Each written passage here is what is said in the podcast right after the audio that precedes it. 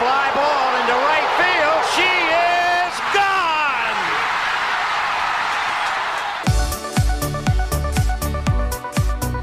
我是爱运动的子路，跟你一起聊聊运动赛事，聊聊中华职棒中心兄弟象。欢迎收听黄色性感带。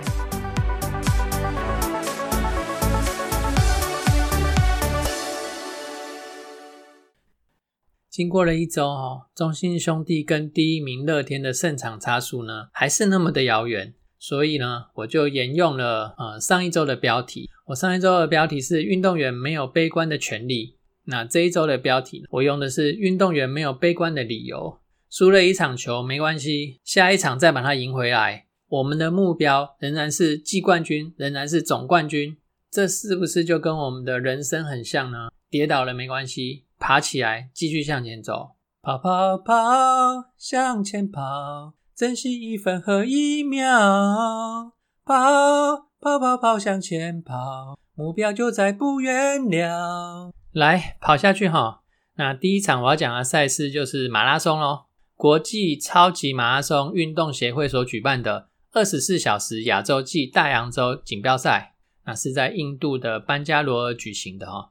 这是二十四小时的马拉松，就是在四百公尺的标准赛道上进行，这相当的可怕。这样子一直跑，一直跑，一直跑，一直跑，跑完跑完二十四小时时间到之后，看谁跑的圈数比较多。最后呢，女子组第一名是台湾的选手林冠儒，她总共跑了五百三十七圈哦，相当相当的惊人。这比第二名的比女子组第二名的选手多了四圈呐。而且他的总排哦，总排就是不分性别哦，直接用成绩成绩下去跟男男选手排名哦，他的总排可以排到第五名哦，真是太让人佩服了。那男子选手呢，台湾选手以蔡信国的五百一十一圈、五百一十七圈最佳啊，排名在第六。团体成绩的方面，男团跟女团哦，都是获得季军。这种超马的赛事哦，能够平安完赛就已经非常的了不起了哈，成绩都是其次啊。再来是网球赛的部分，那上周表现比较好的球员仍然是许玉修，这连续好几周都听到他的名字哈。他在二十五 M 二十五级的 ITF 巡回赛达拉斯站里面获得了男单的冠军，还有男双的亚军。然后李雅轩跟吴芳贤的台湾女双组合在 W 二五级的 ITF 巡回赛波多站获得了女双的冠军。然后青少年组的赛事方面呢？那今年满十八岁的李雨云这位青少女的选手，参加温布顿网球锦标赛的青少女赛事，会外赛连闯两关打进会内赛哦，然后会内赛的第一轮也获胜。那第二轮呢，将会面临第六种子的挑战哦，会在台湾时间的星期二凌晨开打。再来是羽球超级七百五十系列的马来西亚公开赛，男单呢跟男双都在十六强的时候就落败了。然后女单戴资颖，她也在四强的时候输掉。那刚好呢，这一周有跟朋友讨论了一下戴资颖哈，那我就把这些简单收集的资料在节目上跟大家来报告一下啦哈。戴资颖今年二十八岁了哈，呃，她的巅峰期呢是在二零一七年跟二零一八年，也就是她在二十三岁跟二十四岁这样年纪的时候，出赛数相当的多。那这两年呢，她几乎统治了女子羽毛球单打的世界。我们从他二零一六年的成绩开始来看呢，哈，他在一些大赛初赛的成绩哦，在二零一六年，他总共有七项赛事打进决赛，然后拿到了三冠四亚。到了二七二零一七年呢，他有十项赛事打进决赛哦，而且囊括了八座冠军跟两座的亚军。到了二零一八年呢，有十一项的赛事打进了决赛，囊括了八个冠军跟三个亚军。到了二零一九年，他仍然有十个赛事打进决赛哦，但是他的冠军数啊就掉掉到三冠七亚。到了二零二零年呢，有五个赛事打进决赛，拿到了两冠三亚。那二零二零年我们都知道是新冠肺炎开始的的一年嘛，哈，那所以到二零二一年跟二零二二年呢，世界上的比赛呢也就比较少了，然后选手呢会参加的比赛也会跟着减少。因为那时候的疫情严重嘛，哈，所以到二零二一年的时候呢，他只有两两个赛事打进决赛，然后拿到了两个亚军。那其中一个赛事就是呃二零二一的东京奥运。那到二零二二年呢，到目前为止啊，哈，他有四项赛事打进了决赛，拿到了两冠两亚。从这些成绩我们可以看到，二零一七年到二零一九年这三年间，他的出赛数多，也都能打进决赛。但是从二零一九年开始之后，他的夺冠能力就开始下降了。那二零二零年开始又遇到了新冠肺炎，出赛数锐减，接着他的年纪就越来越大了嘛，哈，体能呢，还有运动伤害的复原速度呢，都会慢慢的减缓。他自己也曾经表示过，哈，不会再像以前那么频繁的这些出赛，会特别去挑一些比赛来打。那我想每个运动员啊，都面临一样的命运啊，年龄的增长。再加上打了那么多年的球所累积的运动伤害，就是运动员最大的杀手啦。不过，我们还是要感谢这些顶尖的运动员啊，让我们能够看到我们小小的台湾在世界体坛这么多个领域当中都能够占有一席之地。他们也是相当的了不起，也是带领我们全全体国民的心哦，这样子走出了台湾这个岛。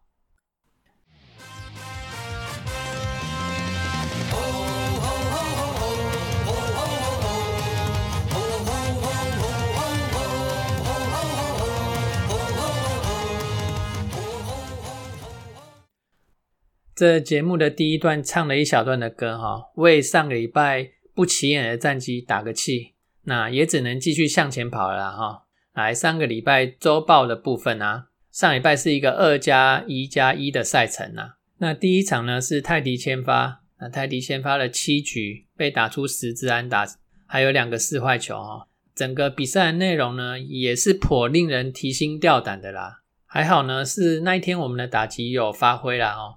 呃，主要呢是有发挥，加上有连贯。那有几次的呃攻击呢，是断在新人黄伟胜的身上哦。呃，有一些球迷说可惜啊，断断在他的身上很可惜啊。但是断在新人的身上还比较好一点，因为我看那场比赛，乐天的攻势呢是断在三四五这个中心棒次的身上哦，这还比较惨一点呢哦。那黄伟胜当天也是有二雷达的表现啊。第八局第一个上场打击就打出二雷安打，那可惜后面的打者没办法把他送回来哦。到了第九局哦，又变成林书一一上场就打出二雷安打哦。那后面呢又有故意试坏球，又有安打等等的哦。最后还是只有得到一分，用两分的领先来到九局下半，然后我们就换上李正昌来上场收尾啊。那李正昌当天的滑球控球比较呃有一点问题。啊，很多的那个提前落地的球，黄军生，我们捕手黄军生都奋力的把它挡下来哈，但太多颗了，终究是挡不起来了。那在乐天的安打加上这一个爆头的情况之下呢，就被追平。还好，呃，我们当天的打击状况真的是不错哈，在延长赛的第十一局，岳东华一个外野的深远飞球打下胜利打点哦，并且获选为单场的 MVP。为这一周开启了一个美好的一周。隔天德保拉要先发，看有没有机会二连胜。没想到德保拉的状况非常的不稳，加上乐天投手呃真人和的好投哦，直球很有尾劲哦，那变化球很犀利哦。我们虽然有攻势哦，但串联不起来。那这场球呢，呃，二比十二大比数的落败啊。好啦，呃，不管输多少分，都是输一分嘛，都是输一一场球而已嘛，哈。那振作起精神，这一场球跌倒了，下一场球开始还是要继续向前跑哈。到了星期五的赛事是霸凌爵跟向魔力两个左投的对决哦。那这场球霸凌爵的变化球相当的犀利哈，投六局总共拿到了六支安打。那那投六局总共拿到了六次的三振，只被我们打出四支安打。我们前三局虽然一支安打都没有，但是第四局哦。在陈文杰被保送之后，陈子豪跟詹子贤接连的二垒安打哦，光是这一局哦，虽然只有两次安打，就拿到了两分，这是串联的效果啦。我们的向魔力呢，投完六局失掉三分以后退场哦，但是后面上来中继的投手吴泽元、李吕彦青啊，有封锁住了乐天的攻势。相反的，乐天呢，在先发投手霸凌爵退场之后呢，他们的中继投手就遭到我们野手的狙击了。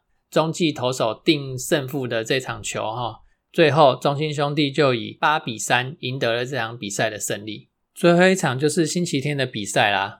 那我们这周呢只有比四场球，但是乐天这一周有五场球赛要打。在礼拜天之前呢，他们已经打完四场，这四场里面他们只拿到一胜。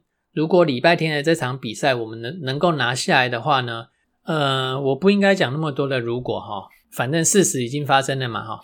礼拜天的这场比赛呢是泰迪先发，泰迪在投一休四之后呢再度的先发。那我也不想去讨论这个投一休四的问题，或者是该由其他人来先发这个问题，因为呃也不会知道说换成其他人来先发会有什么样的结果。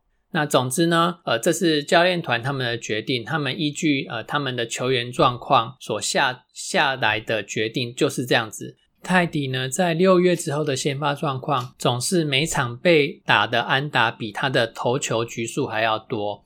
比赛的内容都有点惊险哦。那上半季呢，不管我们能不能拿到季冠军，那下半球季我们呃仍然要朝着季冠军的目标在前进。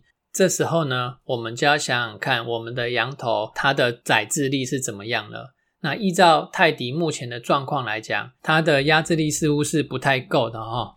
那以这场球赛来讲呢，啊，他一上场投的第一颗球就被林立打出了全垒打。接着第二棒的陈静呢，也打出了二垒安打。那第一局呢，就失掉了两分。他六又三分之一一局投完，总共失掉了七分，退场。虽然有一些分数是上来的廖宇中把他失掉的啦，呃，但是嗯，他上来投球的状况的确是让人觉得的稳定性不太够。关于这场比赛呢，我想要特别来讲一下乐天的陈晨威他的跑垒破坏性哈。第三局的时候呢，他是第一个上场打击的，他就打出了一支一垒安打。第二个上升打击的林立呢，他一个三垒方向的滚地球哦，就把陈晨威送上二垒。然后呢，陈晨威就利用投手的一个不注意，盗垒上了三垒哦。这时候只有一人出局，他在三垒，然后陈进被保被四坏球保送上了一垒，形成一三垒有人的局面。那一三垒有人的局面呢？这时候我们最容易看到的事情就是一垒上的跑者会倒上二垒。陈晨威他在三垒，他又是一个脚程快的球员，所以几乎是免费把一垒的跑者送上二垒。果然事情也发生了，就变成二三垒有人了。然后第三棒的廖建夫打出了一个那个外野的深远飞球，陈晨威就这样子回到了本垒，而二垒上的陈进呢就这样子到了三垒。好，我要讲的事情就是说，这就是。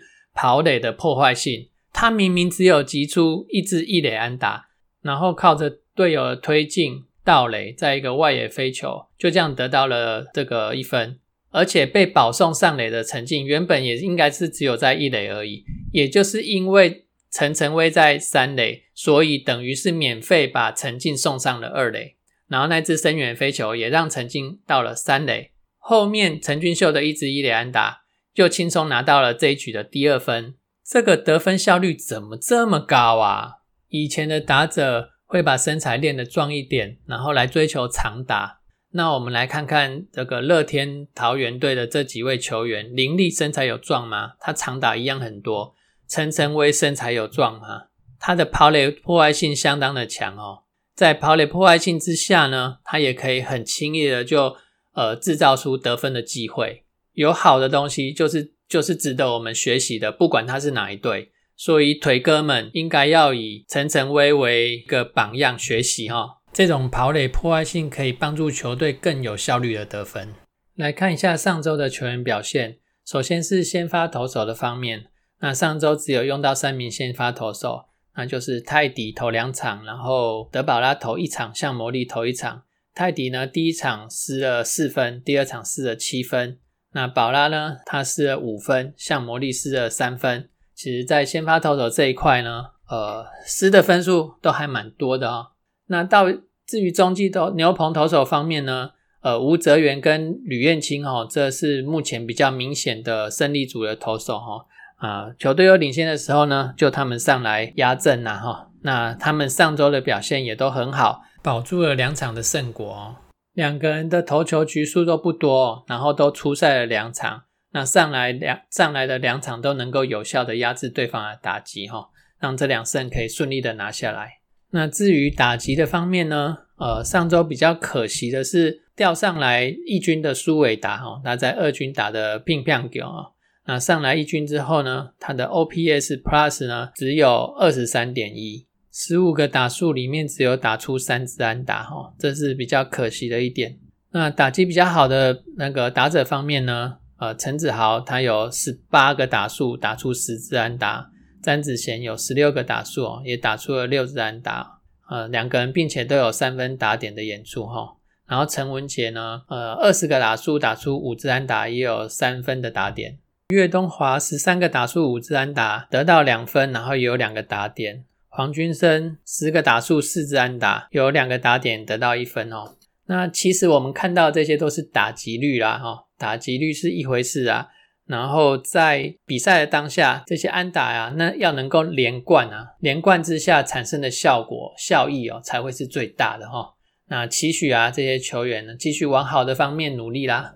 再来是本周的赛程，是一个三加一的比赛啦。那因为现在都是打补赛的关系哦，所以赛程排的会比较乱一点。